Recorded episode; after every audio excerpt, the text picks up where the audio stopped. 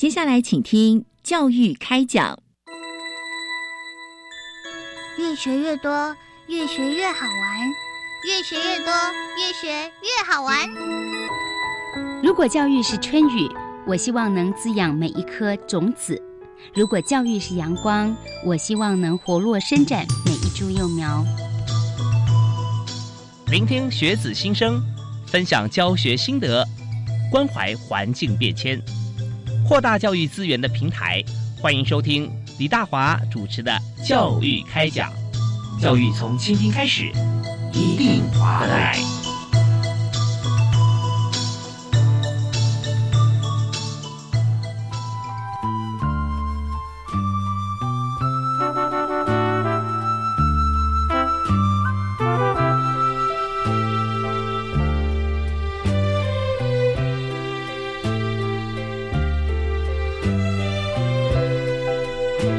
亲爱的听众朋友，大家好！非常欢迎您锁定国立教育广播电台，收听今天教育开讲节目。我是李大华。那么在今天节目里面，和大家来分享教育的资讯话题。我们知道，在台湾啊，在大学毕业之后啊，那么有多数的孩子啊，现在就是大学生了啊，毕业之后会思考两个方向，一个是就业啊，另外一个就是继续升学。所以呢，很多朋友在思考说，我在呃我的小孩或者我自己啊，那么大学毕业之后啊，要到底要这个走就业呢，还是？要走升学哈，那通常都会考量。不过呢，有很多的职缺，它是硕士学位要求的话，那就直接也就不做第二想法。但是啊，实习这个部分是可以来进行啊，而且这个越早越好。那但另外就是现在呃强调多元化的人才培育，所以呢，在大学毕业之后，到底要念哪？一所研究所哈，那这是也可以在思考。那往往呢，这样子的一个经验值是来自于自己的实习，不管是觉得哎一实习发觉说我很酷爱我的本科啊，或者哪一个行业，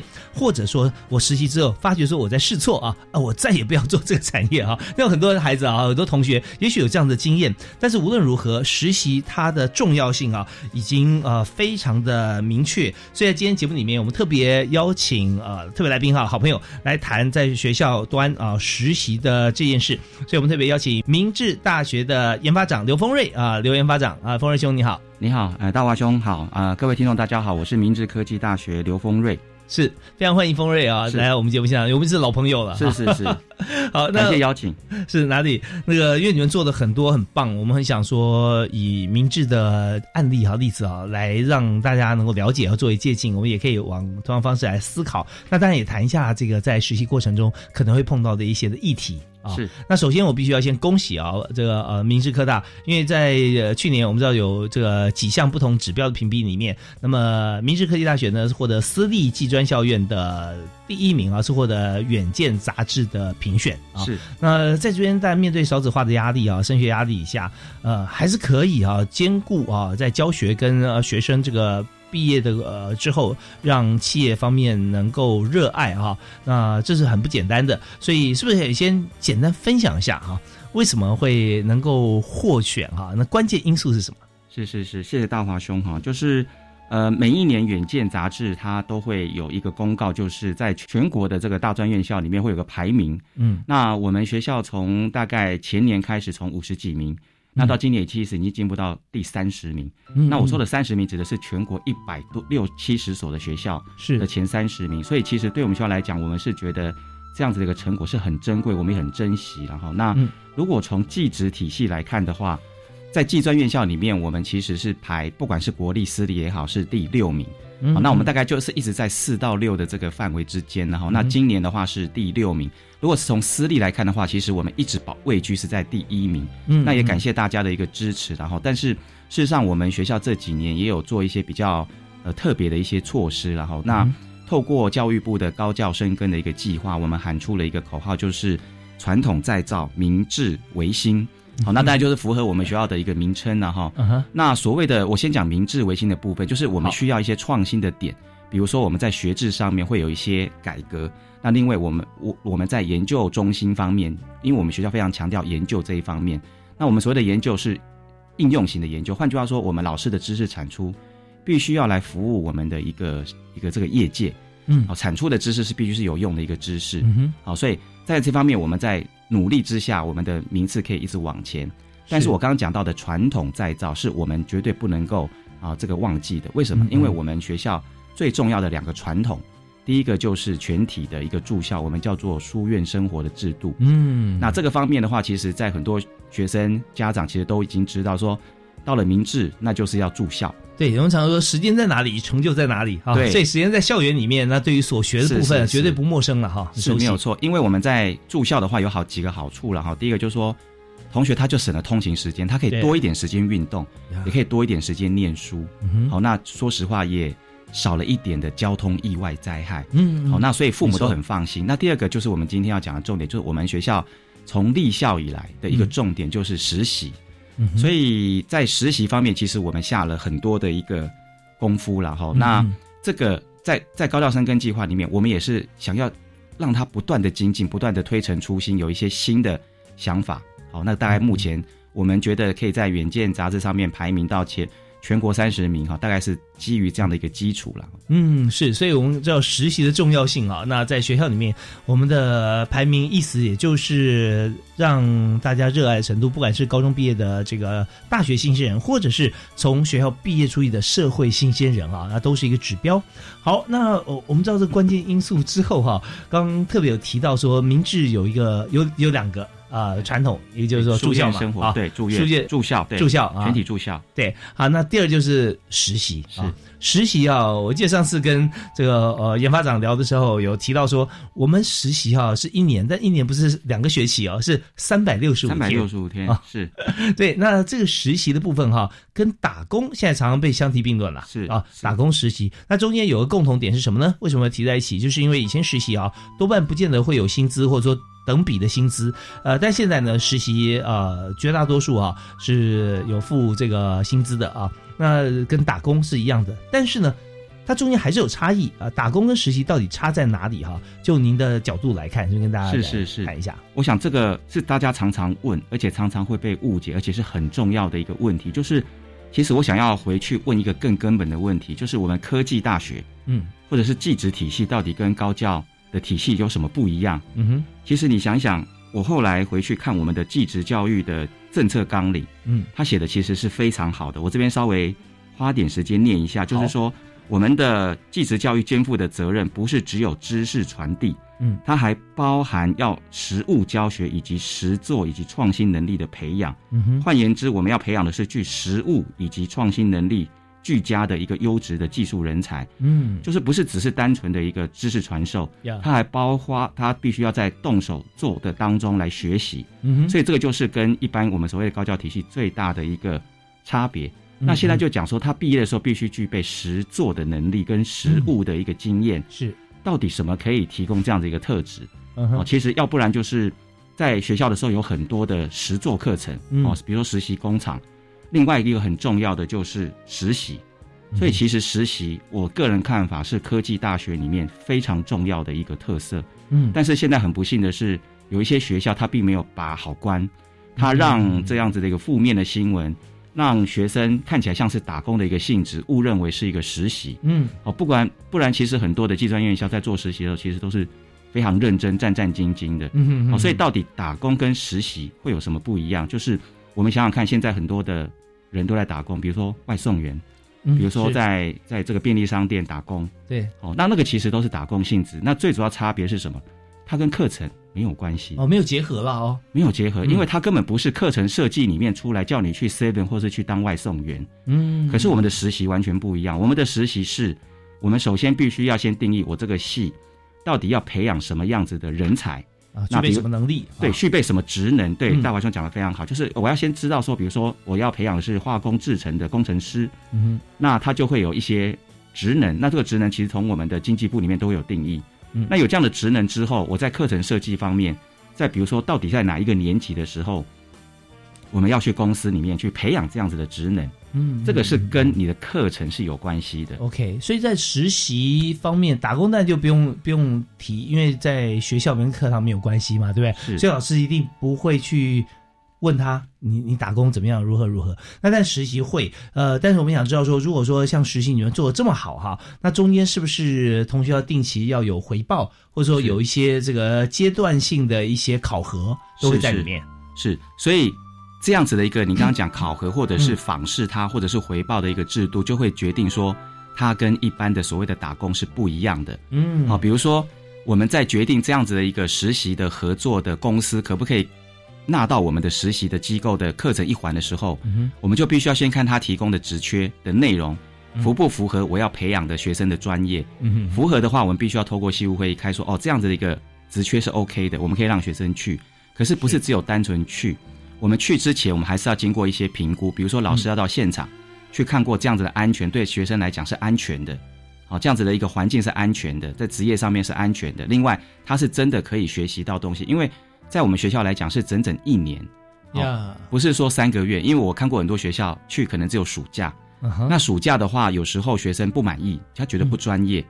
他就忍一忍就算了，反正三个月结束他就回来，他就他就不修了。呀可是我们学校是一年，所以那个专业性，学生会觉得说我值得待在这个地方是很重要的，是。所以必须一定要跟课程做一个结合。那我们要有什么这样的机制？就是我们规定学生在实习的过程当中，一整年要分作四季，要写四次的一个实习报告。哦，OK，所以呃，一年真的春夏秋冬哈，我们就要写四季。那在这边啊，这个阶段我们告一段落，听一段音乐回来之后啊，我有一连串问题想要请教哈。那包含就是说，刚呃问阶段性就有分四季嘛，啊四个报告。那再就是实习的时候啊，那么我们也知道说，在台湾方面，呃，中小企业居多。啊、大公司有，但是一次要把一班或者说一个系啊都去实习的话，他没那么多职缺啊，所以我们就看说他呃，我们需要再对应到多少的企业啊，一般可能有好几百家的企业啊或者工会这样子。那我们是怎么进行？那再来一个问题就是说，呃，在一般你刚提到说，有些大学可能三个月或四个月哈，因为他们是实习算学分哈，一学期的学分可能这个四个学分、两个学分不一定了啊，或三个学分。那所以我们一整年的话，那怎么样计算学分啊？那还有呃诸多的一些我想到的问题，我稍后我们听段音乐回来之后，继续访问今天特别来宾是明治科技大学的研发长刘吴峰瑞啊，刘教授。啊，我们休息一下，马上回来。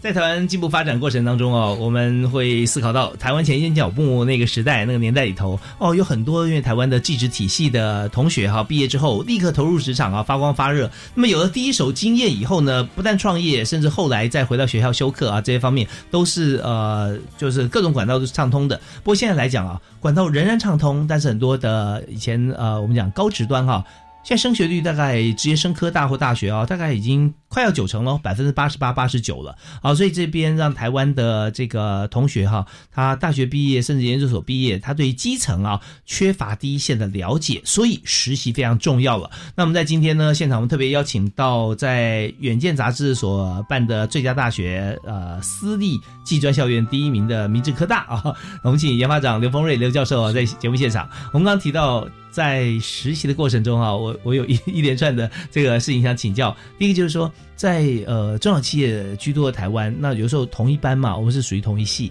那这个系科同学都要去实习的话，那我们是不是都会去不同的公司啊？每个公司因为名额有限嘛，哈。那在这边我们怎么样去呃做考评啊？那还有就是我们大概对应到的企业哈，有我们学校来讲有既有资源，那么也有对外企业，大概数量有多大？是，呃，首先刚刚大华兄提到那个实习哈，对学员来讲其实是非常重要。为什么？因为您刚刚讲说对他未来到底要怎么发展，其实在这个实习过程当中，其实是非常好的一个。一个接触啊，比如说探索哈，对探索，像我们学校哈，就走的是大三实习，嗯，那这个是很不一样的，因为大部分的学校都走大四实习，为什么？因为企业主都喜欢大四实习，对，就是接轨了，对，就直接接轨了哈。但是我们学校到目前为止一直坚持大三实习，其实是很辛苦的一条路。为什么？因为企业不喜欢，嗯，那但是。我们的理由就是因为我们是以学生为中心，因为是学生他我们是采用的是英国的后三明治，就说像后的三明治把它夹起来，所以我前两年在学校，我第三年去实习，第四年要回来。为什么要回来？就是因为学生在经过这一年之后，他要想一想，他到底人生要走什么路，搞不好他不喜欢这条路，所以你刚刚讲说要去实习是职业探索的一种，搞不好他回来之后，其实他会决定说，呃，他。要跨领域，可是该跨什么领域，他才知道。不然我们现在教育部在喊说跨领域要第二专长，学生其实都没有去过业界，他也不知道他缺什么东西。没有错，对，所以这个第这个，我觉得这一年的实习，其实尤其在大三，其实对学生在我们学校来讲是非常重要的一个。就是我刚刚讲说，你既然是课程的一环，这个课程哈放在大三还是大四还是大二，一定有它的道理。好，那那就是我们放在大三，就是也是一样有它的一个。理念存在。那我们既然放在大三的话，我们学校因为实习算是还做的算是社会上认可，所以其实很多的公司都会想要来参加，争取啊，对，来争取啊。就说我们常常会不好意思让很多的公司项羽啊，就是没有学生选啊，会有这样的一个困境。那事实上，我们自己台我们的母集团台塑企业也提供很多的职缺给我们同学，所以我们大概每一年去我们自己的集团，呃，我们的自己的企业去实习的学生大概是三分之一。哦，那蛮多的，因为我们也知道台塑集团的这个子公司非常多啊，对，很多元，各行各业，虽然以以这个呃石化为主哈，但分支有很多。那我最近再插一个问题哈，就是说，当我们提供这个机会让同学去尝试嘛，那有没有同学他不用一年，他不要三百六十五天，他可能三十天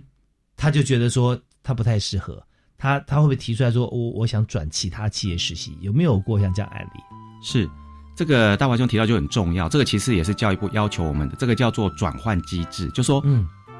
当一个学生在一个单位，他不适应，就好像我们去工作，我们会发现说这工作不适合我，呀，可是因为是课程，我不能走，嗯哼，其实对他来讲是一种折磨，所以一定要有一个转换机制，这是教育部规定的。那我们学校其实是很健全，就是我刚刚跟您讲的说，如果有的，因为我看过很多学校是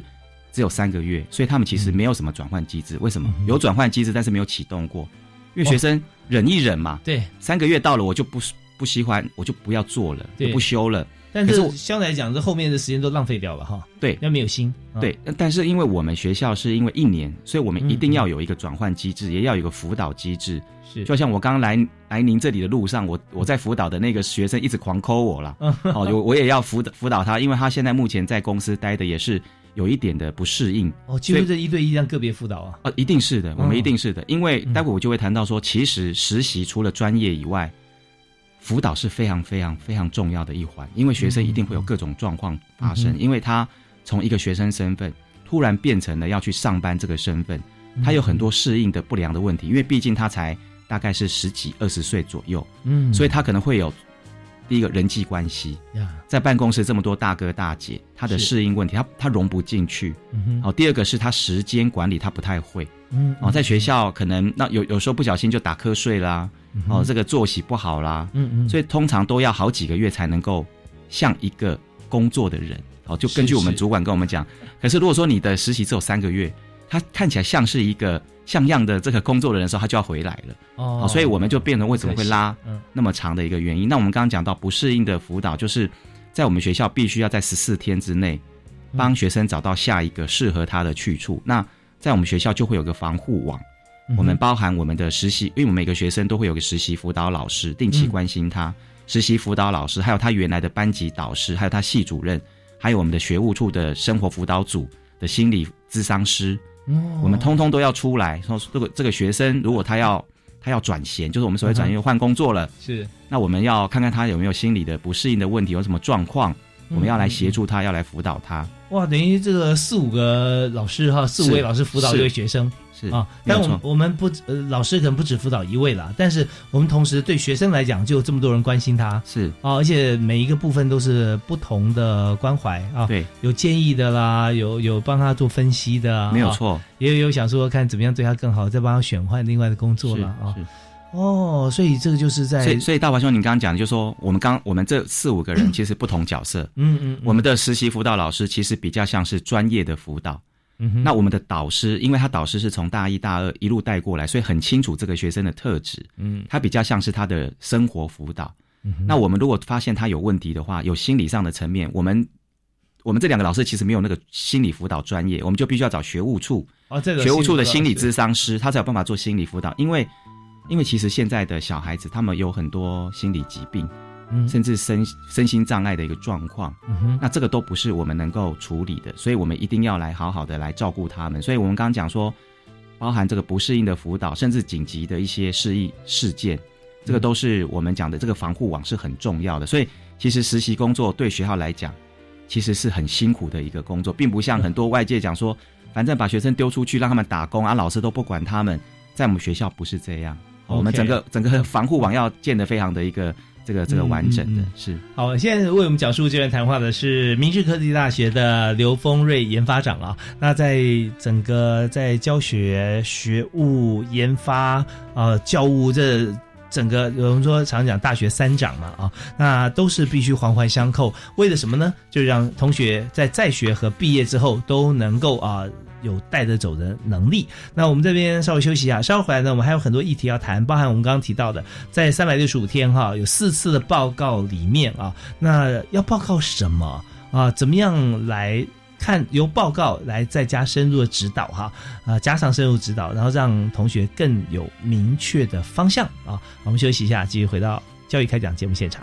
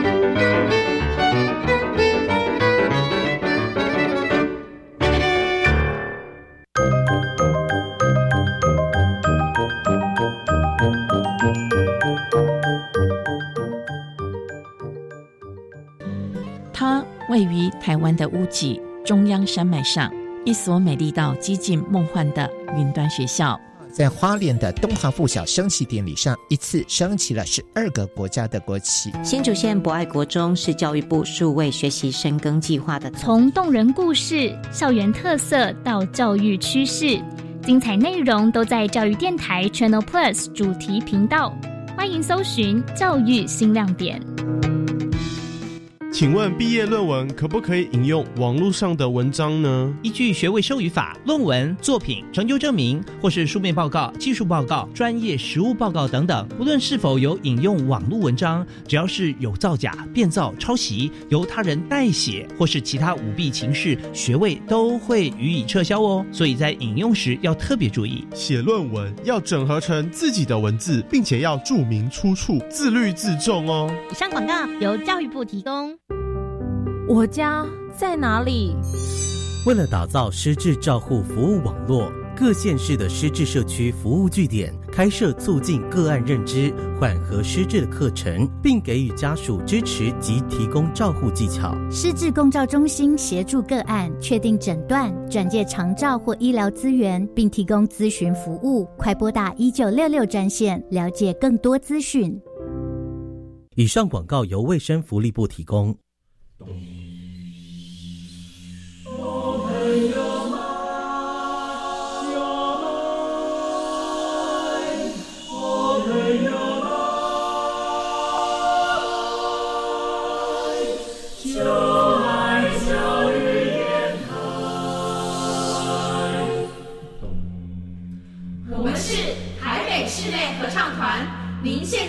听的是教育广播电台。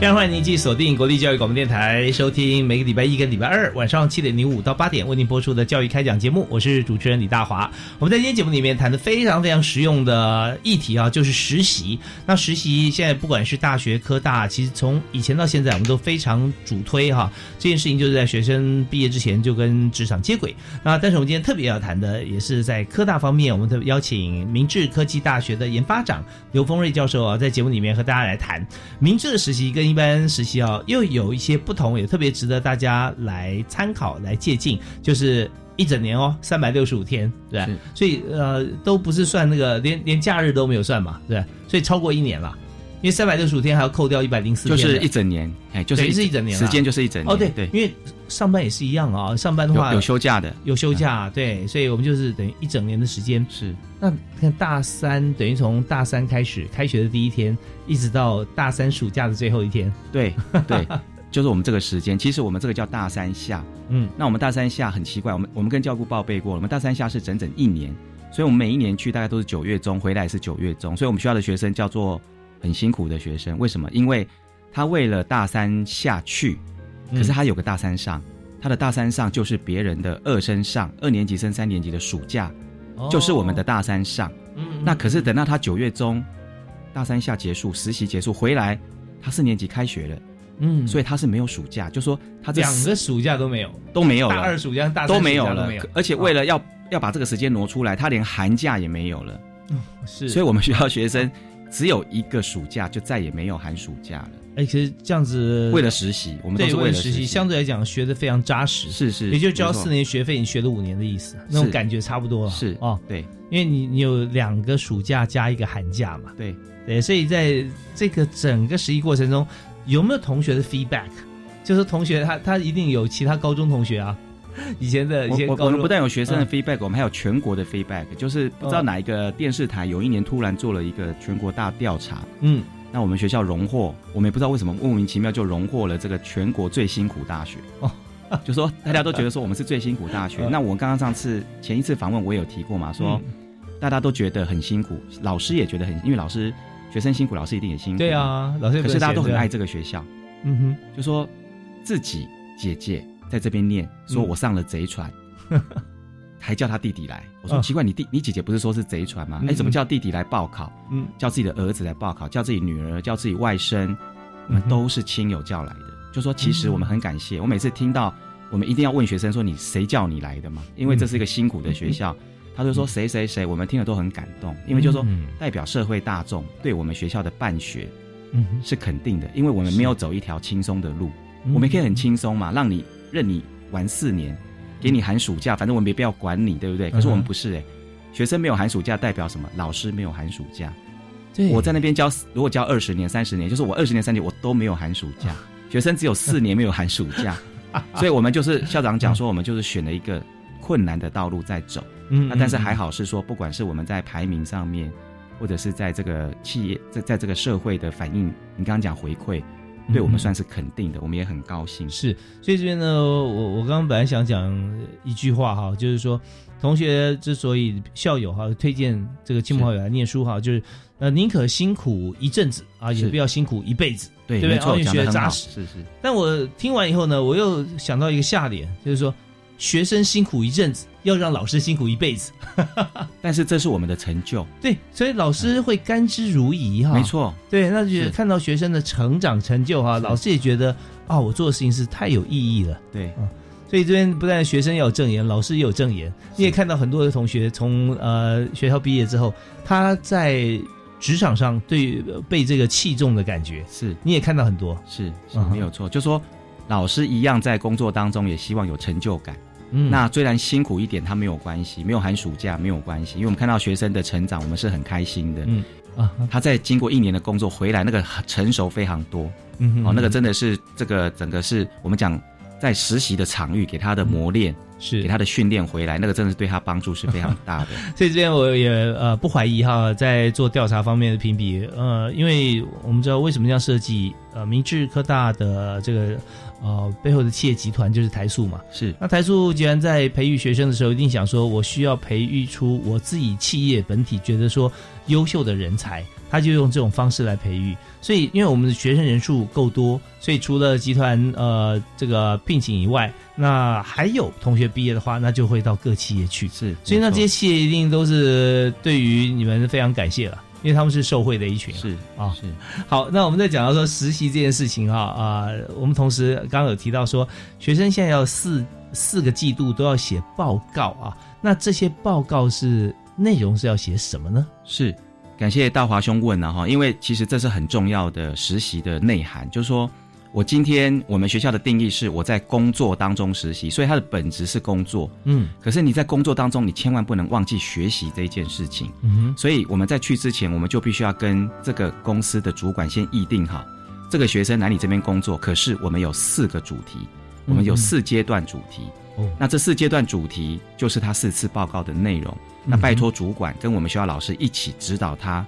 那包含他的平常的工作跟他的生活以外，还有他的报告的内容。嗯嗯，我举例来讲，我们有一个学生到了我们台硕集团的这个这个呃总管理处这个地方实习，嗯，结果我们的主管给他的第一次的报告的内容是，请同学分析中美大战对台硕的影响。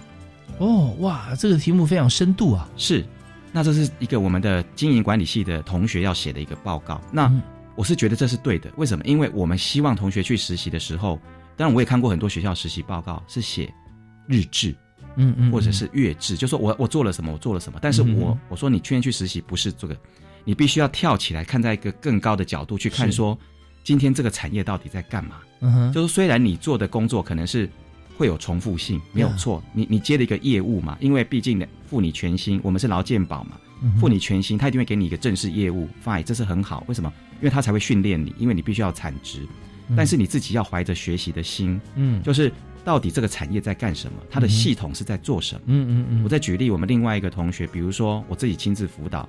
他在一个公司里面，只是在在做公安的部分的一个维护，嗯。工业安全，就是说劳工安全的维护。哦，他每天要管那些，嗯。对，环安卫，我们环安卫系嘛，哈、但是他的老师教他，他的指导员跟我们教他写的报告是什么？他们在做的这个工程的整个废水回，就是台积电嗯整个废水回收的系统到底是怎么设计的？学生要去搞清楚。嗯，你不是说我嗯只是，反正我只是做这个管管这个这个劳工安全啊，我帮他们上教育训练，不是这么简单的。你的报告要写的是整个系统是什么，你为什么做这个事情？OK，好，那我们刚刚听到刘峰瑞研发长来谈这个学生必须写的报告的题目啊内容。是回头想想，有很多不是实习哦，正职工作，甚至当了主管了，还不知道这个废水系统怎么设计的，更不知道说中美贸易大战对台湾的这个影响，还有对台塑的影响。感觉他如果回答出来的话，哈，写出来，他可以去上那个什么老谢看世界啊，是，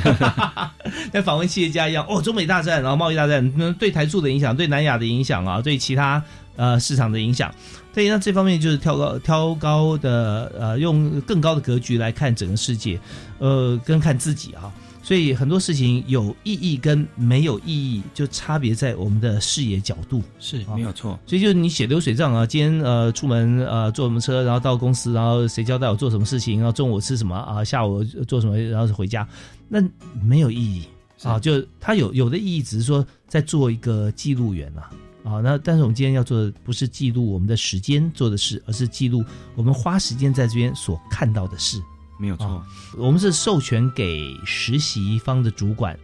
来要求他们写报告嘛？是对，没有我们的报告其实是两边的，我们叫双师嘛。我们学校的辅导老师跟我们企业一定会有一个指导他的老师，嗯，那我们叫业师，那我们两个共同来指导，包含他的报告，或者是平时我们会有联系，就说到底这个学员出了什么状况，我们都是双师一起来来辅导他来解决的。OK，好，那太好了。所以这出题目的老师啊，要很认真来思考，因为还有另外一位老师可以跟你一起讨论。我们分数也是两个老师一起打，嗯哼。好，学生的报告的分数，那我们学生的报告的格式其实跟硕士论文的格式是一模一样的。哦，呃，大概请跟听众朋友介绍一下，就是第一个要先写前言嘛，嗯，好，再来写文献回顾嘛，再来写方法，然后再来写他的这个结论嘛，然后最后是他的这个心得。那我们要求学生最后心得。很多学校可能只有教学员写新的，但是我们是要先把你要讲的这些系统先讲完，然后最后才写说，那你这三个月的心得是什么？是嘛？你要先有前面，才会有后面心得啊。是，但是我前面都没有的话，这心得可能就比较比较草率，或者说比较敷敷衍一点啊。好吧，那呃，至于说前面写的这些部分哈，因为我们前面是前言，有有没有同学把他的结论就已经在前言里面有表达出来？有可能的，这样的要求没有办法说。每个学生都写的很棒，嗯，嗯，但是总是会有一些范本或是范例，学生是表现很好的，OK，就换换句话说，我们的要求是这么严格，好，但是有些学生他真的就会写的像是一个专题的报告一样，因为事实上我们大学部也要做专题，嗯哼，那他就会有那个 sense 说，哦，我可能在前言的时候。我可能就已经有一定的一个论文架构，对，就有个有个结论，有一个因果，我到底要做什么事情？对，这也包含了一个看事情的态度啦。啊，那你要呃要完成这个报告的时候，你就必须先了解说，你整个全貌你已经掌握了。啊，然后怎么样能够把它用这个文字化、书面化把它给写出来？是啊，好，那呃，我们这边了解了在明治科技大学对于实习同学的报告的要求以后，我们再休息一下，听一段音乐啊。那回来以后呢，我们还要继续请教呃刘峰瑞刘研发长来谈一下这个学校在学生实习呃实习之前啊，就投入了相当多的资源，包含安排的一些职前专业，还有这个素养课程，因为。总是要让他到公司里面就马上融入嘛。呃，如果说进去还要再教一段时间，那对于这个提供实习职缺的厂商也未必公平了哈。所以我们休息下来谈谈看，这个前置作业啊，呃，就勤前教育我们是怎么做的？是，我们休息一下，马上回来。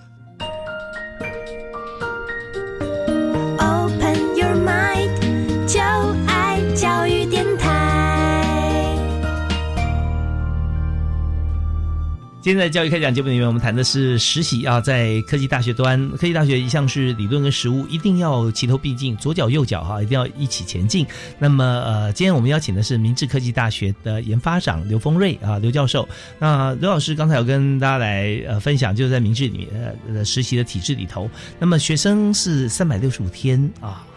但包含假日就一整年的时间，那但是呃报告不是交一份，而是交四份啊，每一季要交一份报告。那这边也要求的格式方面跟硕士论文是一致的。那让同学其实在做一件事情之后，有各种多种的功能哈，都已经完成或者有概念。那在这里哈，我还知道有个特色要请教一下刘研发长啊，就我知道我们在这个学生去实习之前啊。但很多学校都有做一些这个金钱的训练跟教育。那在明治做的好像更不一样啊！那这边跟大家来分享一下，你们怎么做？是，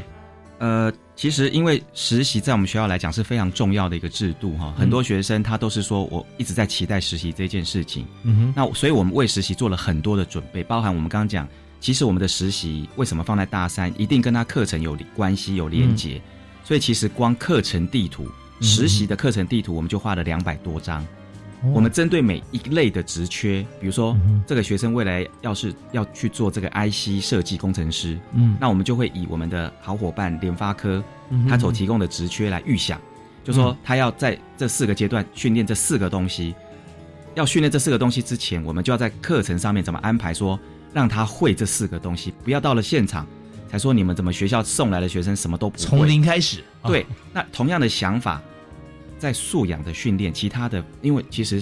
既然到了工作场所，他一定不是只有专业训练，嗯，他还会有很多的问题。我刚刚讲过，人际关系、团队合作、领导能力、专案管理、时间管理，是都是问题。我们会希望说，在学生去之前，是不是可以先帮他补强这些事情？哦，就硬实力跟软实力要对同时都要补强啊，都要补强。那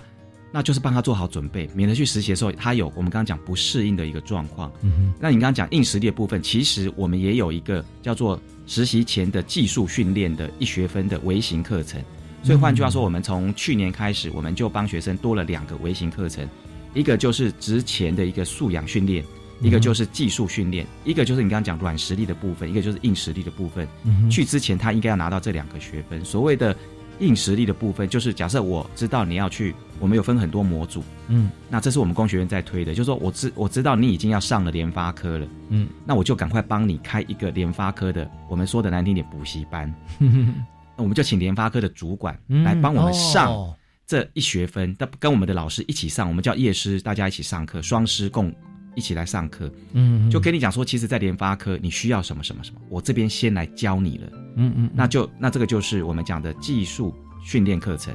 另外一个值钱的素养的训练课程，就是你去之前，你可能有些东西你要先知道，嗯。比如说工业安全嗯哼，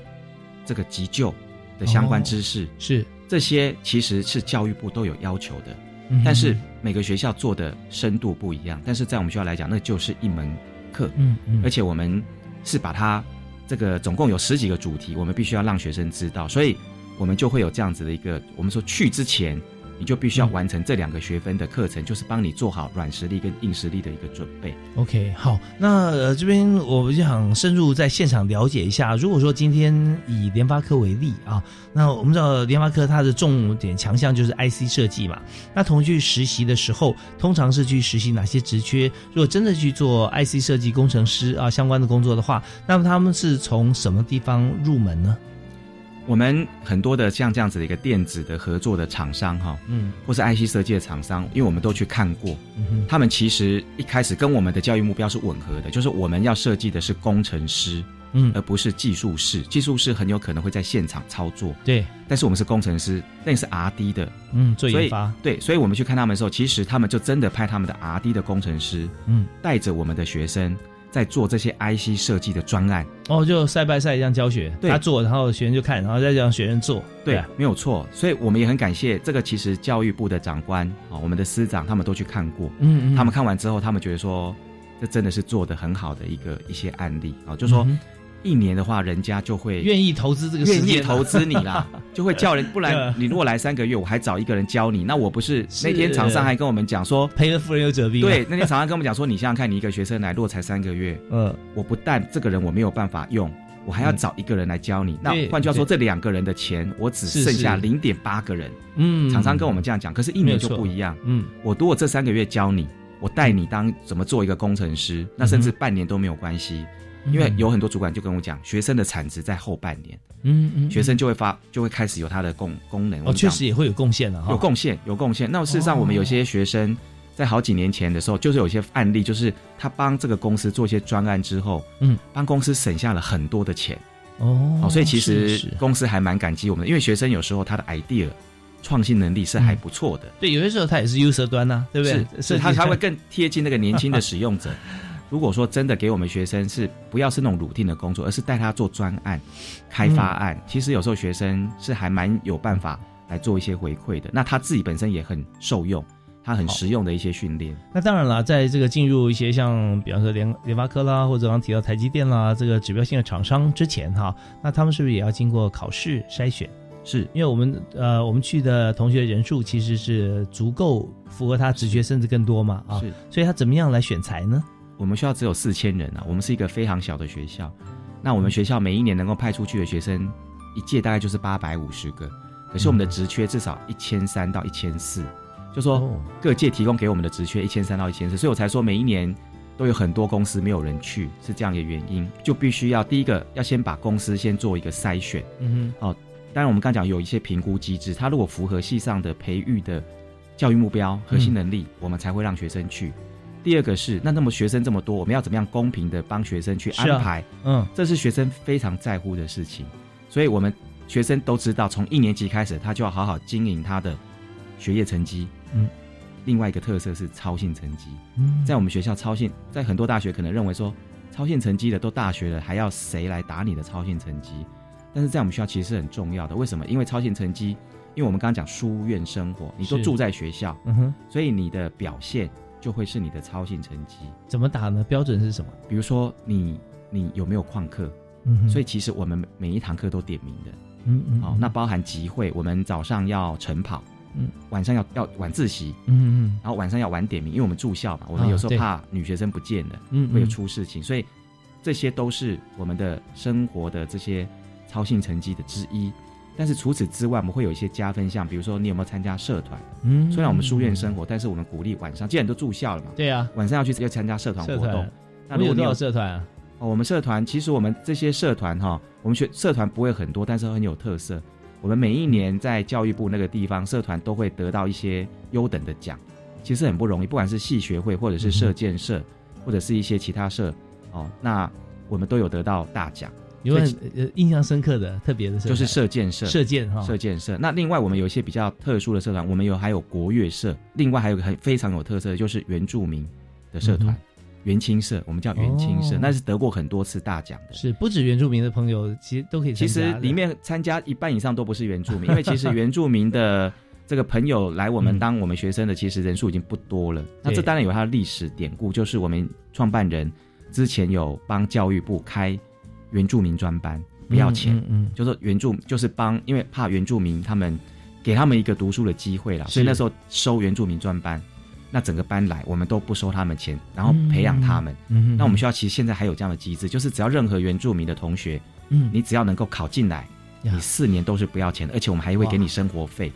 哦，所以我们就会有一个援助。我们就给元青社，嗯哼，那我们每一次有重要的节庆，我们就会请元青社啊、国乐社啊、嗯，好热舞社啊这些得奖的社团，好来帮我们做一个开场。嗯哼，是，就是其实社团活动也是很蓬勃发展的。OK，所以说在这个 明治大学、明治科技大学的这个教育体系跟目标宗旨的这个影响之下，哈，那同学从制度面来看啊，每一位同学都规定要住校。啊，然后再从操作面上来看啊，学习之后实习的每一位同学都要一整年，就两个学期加上两个暑假跟一个寒假，那这些都是连学习跟三上嘛，三年上学期的这个部分啊都要参与啊。那所以在这边同学感情一定都非常好吧？没有错，我们的校友其实不多，但是他们的感情非常非常的深，因为在凝聚力很强。非常凝聚非常强，而且他们对学校的捐款是非常慷慨的。因为以前五专时代，后来进到现在科大嘛，哈，是以前五专时代是五年，他们是在一起睡了五年，好，所以要住校五年嘛，所以他们的因为以前只有五个班，五个科。全部同一届，不管你是不同科，其实他们都认识。我们的学长学弟的这个感情是非常好的。是，对。那现在呃，现在五专呃就改成科大了。对，我们是科大，科大。对，那呃，当然五专这个学制哈，以目前技职体系来讲啊，似乎又有可能要复苏的迹象了。是啊，那有有些学校陆陆续续开始有在办，开始有在办。那但我我们学校不知道我们评估啊，这可能是要在教务处方面还要再思考一下哈。那可是重点是说，不论是哪一种学制，那在明治的特色就是大家呃相亲相爱在一起四年五年，所以对于这个呃彼此的熟悉度跟信任感啊，合作创业的比例一定是特别高啊，一定也也是会这样。好，那呃，当然我们在这里啊，还有一些议题想请教，就是在这么多年哈办理实习的成果，现在我们看到真的是有目共睹了。那呃，对学生就业方面的帮助，因为我们隔了一年嘛。那联发科以联发科为例，他愿意这样子全心投入，起码他有半年的回馈产值啊。那会不会跟学校来做些链接？好比说他在前一年来实习过的同学，会有一些呃跟学校来互访，说哎，是不是有同学希望回到他们公司去任职？有没有像这样子，或者不同公司有这样机制？是谢谢大华兄这个问题，这是很专业的问题。就是说，很多人会问我们这样的相关问题，因为很重要。就是你在大三。可是大四断掉了，企业会不会怎么样？其实我们很多企业为了留住在大三来的这些同学，他们在大三就会有一些特别的一些机制。嗯，好，事实上在我们不管是我们自己企业跟外面的企业，其实他们都有一些奖学金制度。OK，就算没有奖学金制度，我说有几个方法，第一个是正规的方法，就是他给你奖学金，嗯，把你大四就绑住。嗯，好，那我们其实有一些公司哈，他已经给我们他，但他可能不希望把它讲出来，就是说。他有些奖学金，那到了大四的时候，我给你奖学金。那你大四呢？你如果礼拜一、礼拜有空，你回来公司上班哦。先先把你大四比较松一点，对，所以帮你绑住，然后再再给你一些奖学金。那另外一个比较不正式的就是，他没有奖学金，但是他叫你回来上班，因为大四的课您知道是比较松的，是，所以他就会说，哎，那你回来帮忙一下。哦，所以呢，其实我们很多学生在大四的时候，其实还是有回去公司原来的公司上班的。嗯，其实事实上有一些企业已经在跟我们谈说，他如果想要大四实习，他会帮我们出四年的学费。哦，这样，所以我们这方面也可以网开一面，是没有错。那其实现在就是我们自己的台塑企业已经跟我们像有一个这样的制度，就是它叫做台塑公费生。那其实，但是他要的是精英，就是说。他必须要在成绩是全班的前百分之十的同学，嗯嗯，那你在实习面试的时候，其实就是员工面试。我如果面试你实习通过，其实等于就是我已经录取你了。哦，那那个时间他是压在大四，呃，他其实跟他同学是同时去面试，是，但是他的同学去大三去实习的时候，他留在学校先修大四的课，嗯，然后他他的同学回来的时候，他才去。OK，企业这是我们另外一个管道，对，另外管道，所以其实都可以谈。但是现在因为抢人才的时代，大家都会用各种方法。像我们台硕的话，就是他会用一些奖学金，他直接是你只要录取了，然后你就剩下大四的实习，这一年实习你过关。我就把你四年学费全部给你，一口气会给你四十万。对，百分之前百分之十的意思。我们现在如果说班上同学只有四十人的话，就是前三名、前四名了，是是这样。没错，带前五名，前五名啊。OK，所以我们看到这个明治科技大学哈，在这个呃台湾少子化过程中，依然是招生不坠啊，而且呃，然后向心力也极强。那么我们也知道，在企业方面啊，其实企业都非常聪明。他为什么愿意出这么多资源？就是他在过往经验里面看到明治科技大学同学的表现啊，这当然也归工业学校的办学，而且这个亲兄弟明算账了啊。虽然母公司啊要人，还是要走呃学校的管道跟规矩啊。那我们今天节目时间到了啊，在这边在最后剩下三十秒时间，是是不是请呃冯瑞兄呃研发长做个结论？是，其实我们学校现在在讲创新，也推一些国际化，然后我们。其实美国实习也是我们学校很大一个特色。那我们现在发现，有些学生美国实习回来之后，他就继续参加我们跟辛辛那提大学或其他一些重要的大学的双联学位硕士班。嗯，然后后来居然就到了那个国家工作了。好，所以其实这些这样子连成一脉，比如说我们的美国实习，后来到美国念书，嗯，其实对学员来讲，我相信他来读了我们学校，